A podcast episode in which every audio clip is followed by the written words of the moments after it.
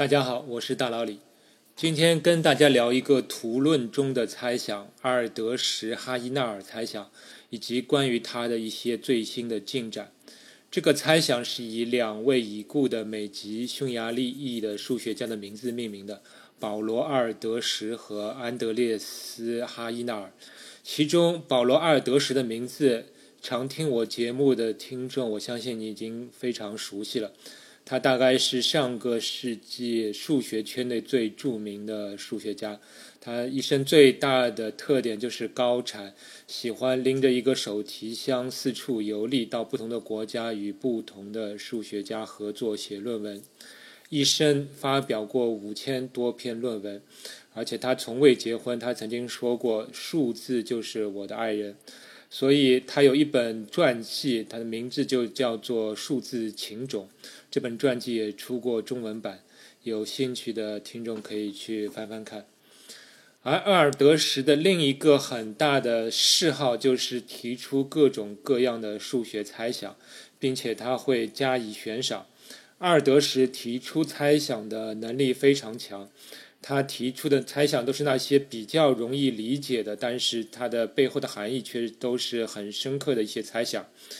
并且他还喜欢根据他所认为的这个猜想的难度以及重要性，给这些猜想提出赏金。那多数猜想的赏金金额呢，就是五十美元到一千美元之间，其中最贵的达到过一万美元，那就是我曾经介绍过的有关素数最大间距的那个猜想。而今天的话题，阿尔德什哈吉纳尔猜想，就是阿尔德什与其众多合作者之一安德烈斯哈伊纳尔共同提出的众多图论相关的猜想中的一个。而图论是大佬里非常喜欢的一个话题，因为图论中的命题都非常好理解，因为它涉及的就是一些点和线的连接，它不会牵涉到复杂的运算。所以图论的命题对大多数的中学生来说是能够理解的，而且非常有意思的是，虽然图论的命题容易理解，但是很多的相关的定理和猜想背后的含义却是很深刻的，这是大脑里感觉非常有意思的一个地方。那么音频里聊图论呢，有一个困难是看不到图，就是虽然它是图论，但是你只能用耳朵听，你是看不到任何的图。但也没关系，因为很多图论问题，它的猜想你靠想象就可以够了，就足够去理解了，并且你真的去翻图论的论文的话，那么很多论文其实里面根本没有任何一张图。那么我们就从现在开始，让我们像语文老师说的，展开想象的翅膀，一起来了解一下这个猜想。照例在这说这个猜想之前呢，我得先做一些定义。首先，什么是图？图就是一些点和点之间的连线。那么在这个问题中，点的位置和连线的形状都是无关紧要的，我们只关心点与点之间是否有连线。而今天节目里谈到的图呢，规定每两个点之间最多只能有一条连线。这种图被称为简单图。简单图我们经常会用生活中的人际关系来比拟啊，就比如说每个点代表一个人。两个点之间有连线，就表示这两个人互相认识。这是我经常会使用的一种对图简单图的一个比拟。那么后面的节目中，我也会用这个比喻来帮助各位理解一些概念。那么今天节目里的图呢，它又是无向图，也就是每条连线它是没有方向的，也就是点与点之间就是一条连线，我们不会说是这条连线是 A 到 B 还是 B 到 A，这是无关紧要的。那么接下去我还会要继续说一些定义，这个定义就开始要稍微抽象一点了。首先是子图，子图的定义，子图的话其实就是说一个图中你取出若干的顶点，以及这些顶点之间的连线所得到的一个图。那么这个图称为这原来这个图的诱导子图。那么我今天的节目里就叫它子图吧，就是说你。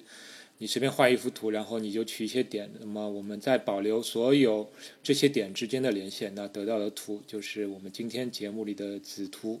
那子图其实就是子集概念的一个推广，对不对？并且我们的子图并不要求一定是连接的，它可以有很多块儿，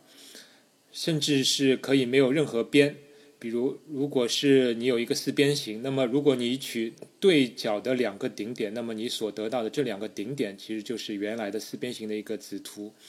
那它其中没有任何的边，但是这也仍然是一个合法的子图。接下来的一个概念就有意思了，我给它的翻译叫小圈子。小圈子是这样一种子图，就是说其中任何两个点之间都有连线的。那么这样一个子图，我就叫它小圈子。如果你把图想象成这个人际关系的话，那你想一下，如果你取出若干个人，每个人之间都互相认识，那么也就是任何两点之间都有连线。那么这一群人就构成了一个小圈子，那么这就是这种叫小圈子子图的定义。当然，它术语上可能叫团吧，但是为了形象起见，我今天就叫它小圈子。那么既然有小圈子，我们就可以定义最大的小圈子，那就是顾名思义，就是说在一幅图中，你要找出点数最多的一个。小圈子子图，那么这个子图就叫最大的小圈子，这也是很好理解的。那么有了最大的小圈子，我们就把最大小圈子中的这个顶点的数量称为最大小圈子数，简称为小圈子数。也就是总结下来的话，就是说小圈子数就是一幅简单无相图中最大的小圈子子图的顶点数量。称为这幅图的小圈子数。那么，我相信到目前为止，所有的概念定义其实还是非常的简单、非常的直接的一些定义。那么，我接下来还没有结束，我还得再定一些内容。这么，接下来一个定义呢，其实就是小圈子的对立面，或者叫对偶。啊，数学里很多概念其实是成对出现的。那前面说了，小圈子是那些互相认识的人。构成的这样一个子图，那么我当然还可以找出这样一些人，他们两两之间都互相不认识。那么对这些互相不认识的人构成的子图，我们就给它一个定义。这个术语在英文的原文中叫 stable set，直译的话叫稳定级。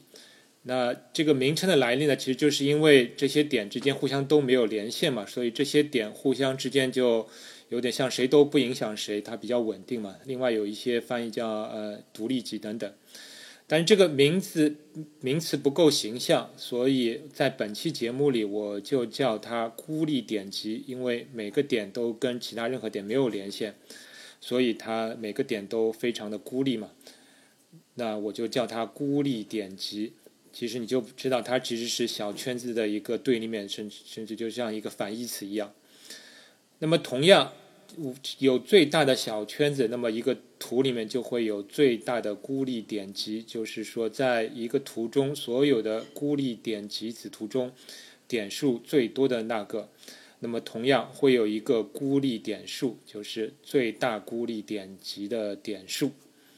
那么当这里你会看到，其实孤立点集的概念与小圈子的所有的概念相关概念都是完全对偶的。另外，你还会有一个直觉中的观察，就是说，如果一个图的小圈子数比较大，那么它的孤立点数也会比较小，反之亦然。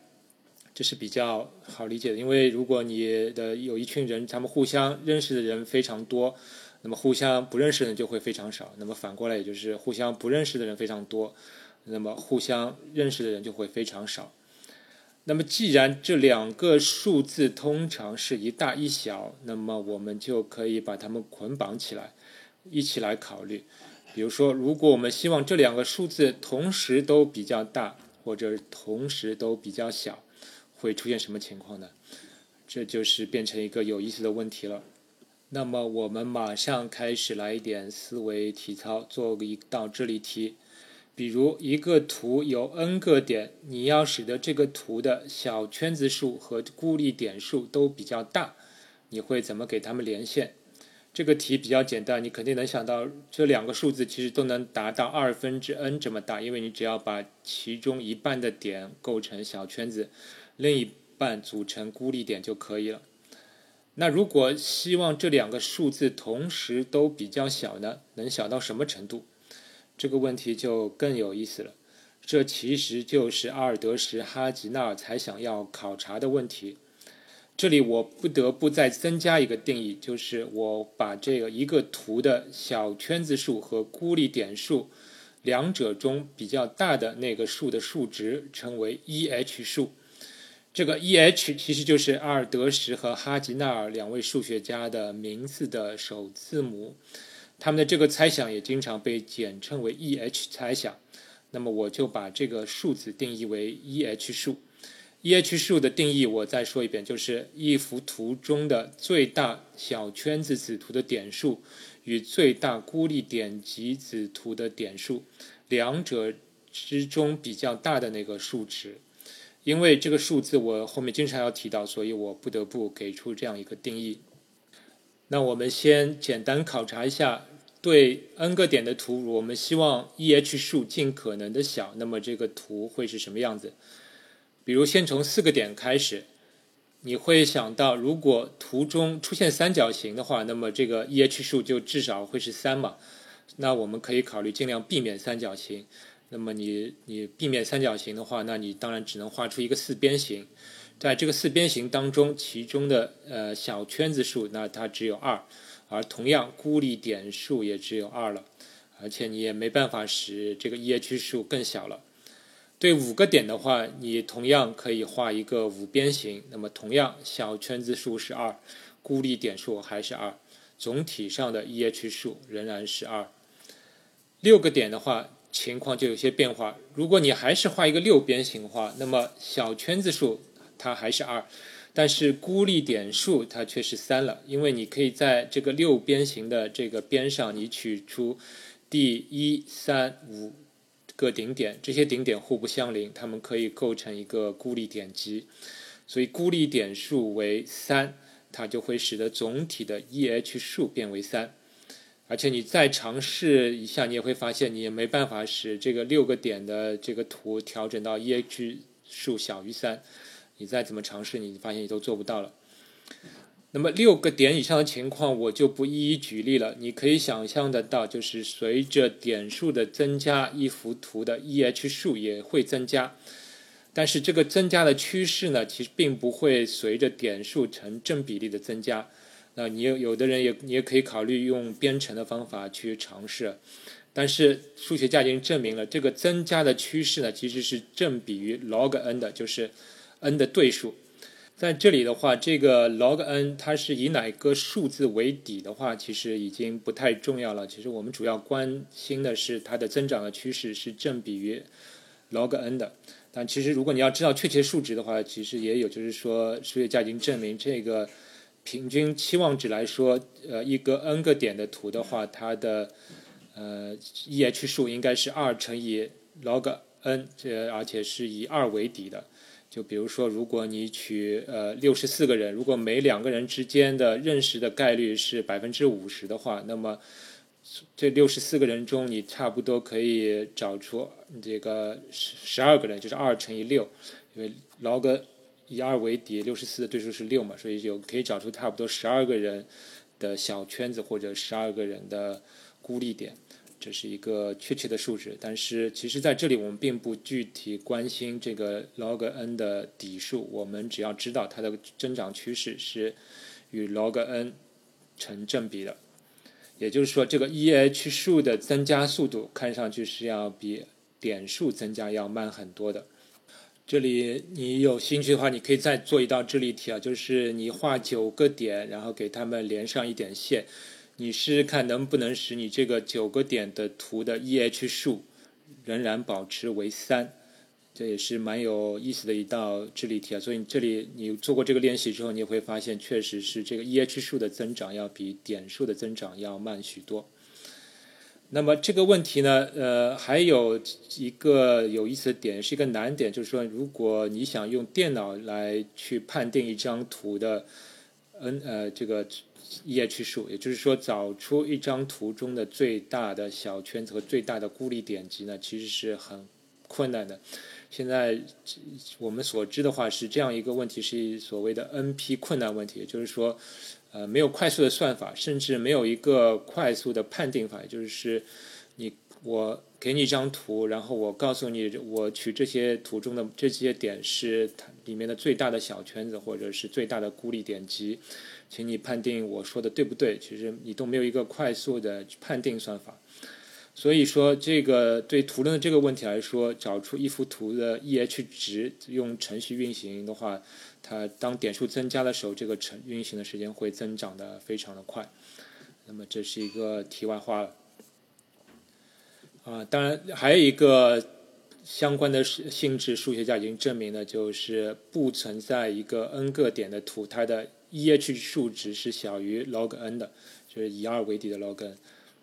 以上就是数学家已知的对一般图的 EH 数所知的一些性质。那么，阿尔德什和哈吉纳尔呢？他们还观察到另外一个情况，就是如果我们对这幅图加一点限制，这个图的 EH 数的下限就会大大提高，就是这个 EH 数的增长的速度就会大大提高。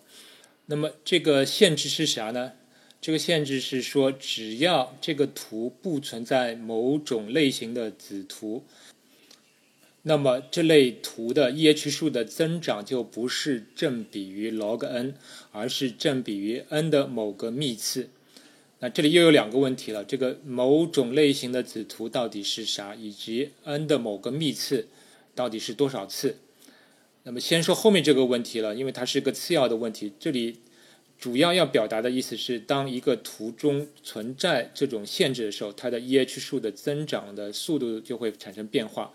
原先是正比于 log n，现在是正比于 n 的一个幂次。那么就是说，这个增长的速度会快很多。那么具体是多少幂次呢？那已经是次要问题了，因为现在还远远达不到去考虑这个具体幂次的这个时候。那么再说前一个问题，不存在某种类型的子图，到底是什么子图？这里有一个令人有点意外的情况，就是阿尔德什哈吉纳尔猜想中说的是，这个某种类型的子图其实是所有类型的子图，就是所有的图。所以完整的阿尔德什哈吉纳尔猜想是说。对 n 个点的图，若其中不存在某个类型的子图，则这个图的 EH 数的增长只是与 n 的幂次成正比，并且如果某个类型的图可以作为这个猜想里提到的这种不存在的子图，那么这种图我们就给它一个定义，叫它具有阿尔德什哈吉纳尔属性，简称 EH 属性。所以，哈阿尔德什哈吉纳尔猜想的一个等价的说法就是说，证明所有的图都具有 EH 属性。我知道你听到这里脑子是不是已经有点听闷了？但是如果你去看这个命题的原版的数学表达，它其实更加的抽象，更加的难理解。但是不要紧，你所要掌握的主要的理念就是说，如果一幅图中不存在某个类型的子图。这个图的 EH 数就会变大，但是到目前为止，这个命题仍然有点费解，所以我们可以考察一些实际的例子，把某个类型的子图改成特定形状的子图，看看这个 EH 数是否变大了。那么对特定形状的子图，我们可以考虑从点数从少到多来考虑。那一个点的话，那就没啥好说了。如果说一个图当中没有任何一个点的子图，那么这个图就没有任何点了。那么如果是两个点的话，也是一个平凡的情况，因为两个点能构成的形状就两种，要么两个点有连线，要么两个点没有连线。那么，当一个图中没有这两种情况之一的话，那么这个图那本身要么是就是小圈子，要么就是孤立点，所以它的 EH 数当然就是它的点数，整整幅图的点数，所以它确实达到了最大值。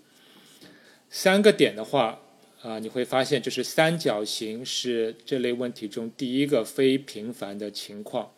所以我们就有一个有意思的思考题，就是说我们如果要让一个图中没有三角形，那么这幅图的 EH 数会发生什么变化？那么，当一个图中没有三角形的话，也就意味着它的小圈子数肯定是小于三了。那么，基本上它的 EH 数就会取决于孤立点数的大小，因为我们已经说过，EH 数其实就是小圈子数和孤立点数两者之中比较大的。那么，小圈子数已经是小于三，那基本上我们就要考察 E 呃这个 EH 数，其实就基本上是等于孤立点数。那么我们可以做这样一道智力题了，比如说还是取九个点，请你给他们连线，但是要保证连线结果中不能出现三边形或者叫三角形，但又要使得孤立点数尽可能的小。那么这个孤立点数能小到多少？啊，你不妨就是现在你可以暂停节目，你自己在纸上画画看啊。但我大脑里尝试了。一定的时间，我现在能做的最好的就孤立点数是四了。那么这个就是我目前手动得出的最好结果。我不确定是不是有人能够达到三啊，但我感觉是蛮困难的。但不管怎么样，你在做题的这个困过程中，你就会发现，就是当你给图中增加限制的时候，你要把 EH 数控制的小的话，会比之前困难很多了。就 EH 数，你不得不把它变大。这样对这道题来说，就是说我们不得不让孤立点级的数变大。那你说有没有可能是因为这个三角形本身有一个特殊的性质？因为当一个图中不能出现三角形，也意味着它的小圈子数小于三，那势必会导致孤立点数会变大。如果把三角形换成其他的形状，那么最终的结果是不是就不同呢？那么阿尔德什和哈吉纳尔给出的猜想是说。并不是这样，只要一个图中不能出现任何一种形状的子图，那么这个 EH 数就会不可避免的增大。这就是这个猜想非常有意思的地方。它隐含的一个意思就是说，一个图的局部性质改变会导致全局出现某种性质的变化，正可谓是牵一发而动全身。那么关于这个猜想，我们现在知道些什么呢？其实还非常的少，进展也是非常的缓慢。这个猜想的目标是，就是证明所有的图都是这个猜想里提到的那种不能出现的子图。但是到目前为止，呃，我们数学家能做的只是说从点数从少到多来一一考察。现在已经证明，所有的三个点和四个点的子图都是符合这个猜想的，也就是说。所有三个点和四个点的子图都都具有 EH 属性。二零零五年呢，有人证明了五个点构成的一个被称为公牛的子图具有 EH 属性。这个公牛的子图其实就是一个倒过来的正三角形，然后在上面两个顶点各引出一条边，呃，边的那个另一端就是另外两个顶点。那么这个倒过来形状看上去有点像公牛的头，啊所以这个图被称为公牛。这是在二零零五年被证明的，就是这样一个公牛的子图具有 EH 属性。也就是说，如果你呃画点数很多的图当中不能出现这样五个点构成的这个公牛的子图，那么你会发现这个 EH 数你就没办法控制的比较小了，你不得不让它增大。而到今年的二月，那么来自美国和加拿大的四位研究者，他们共同证明了。另外，呃，一个五个点的图就是五边形的图，它也具有 EH 属性。呃，你会发现，就是从二零零五年到现在过了十六年，才有了对这样一个比较重要的突破，就是五边形也具有 EH 属性。那么现在对五个点的子图呢，唯一剩下的一种情况就是五点连线的情况，就是五个点当用四条变连线的这样一个子图，它有没有 EH 属性，我们还不不清楚。那当然，这个六个点及以上的图是否具有 EH 属性，现在就更不得而知了。所以你也看得出这个问题的进展是十分缓慢的，因为我们的目标是要证明所有的图都具有 EH 属性，而现在这数学家只是特定的图从点数从少到多一个一个的去证明，这显然是一个非常缓慢的一个途径。这也说明侧面说明我们对图论的一些内在的性质和有了解还是有很大的缺陷，或者说工具还是有很大的缺乏。那么好了，今天关于 EH 猜想就聊到这里。其实我说了这么多，也只能是帮各位理解这个猜想的含义。那么它的含义就是说，一个图的局部属性的改变可以导致全局性质的一个明显的变化。而在很多图论的问题中呢，都会出现这种牵一发而动全身的情况，这也是人们对这种图论问题非常感兴趣的原因。因为我们可以有这种联想，就是说自然界中很多宏观上的现象，是否就是局部一点点微小的变化所导致的呢？这是数学家和很多科学家在考虑的一个问题。那么今天我自己在做画这些图的过程中，我也觉得这个图论确实是很奥妙。就是说，小小的一些变化，你会发现你的连线也要控制这个 EH 数不增大，确实会产生了很大的困难。我非常建议各位自己在纸上画画看。嗯，你只要画过的话，你会发现你对这个猜想的理解其实是就相当简单了。那么最后，我希望各位如果喜欢我的节目，并且你是用喜马拉雅来听我的节目的话，请到我的专辑首页给我的专辑打一个分。如果没有订阅的，赶紧订阅，也请帮我转发到呃朋友圈等等。那么至少我可以确定，如果我的专辑评价越高，排名越高，我更新的频率也会越快。这个不是猜想，这是我的一个定理。感谢大家，让我们下期再见。科学声音。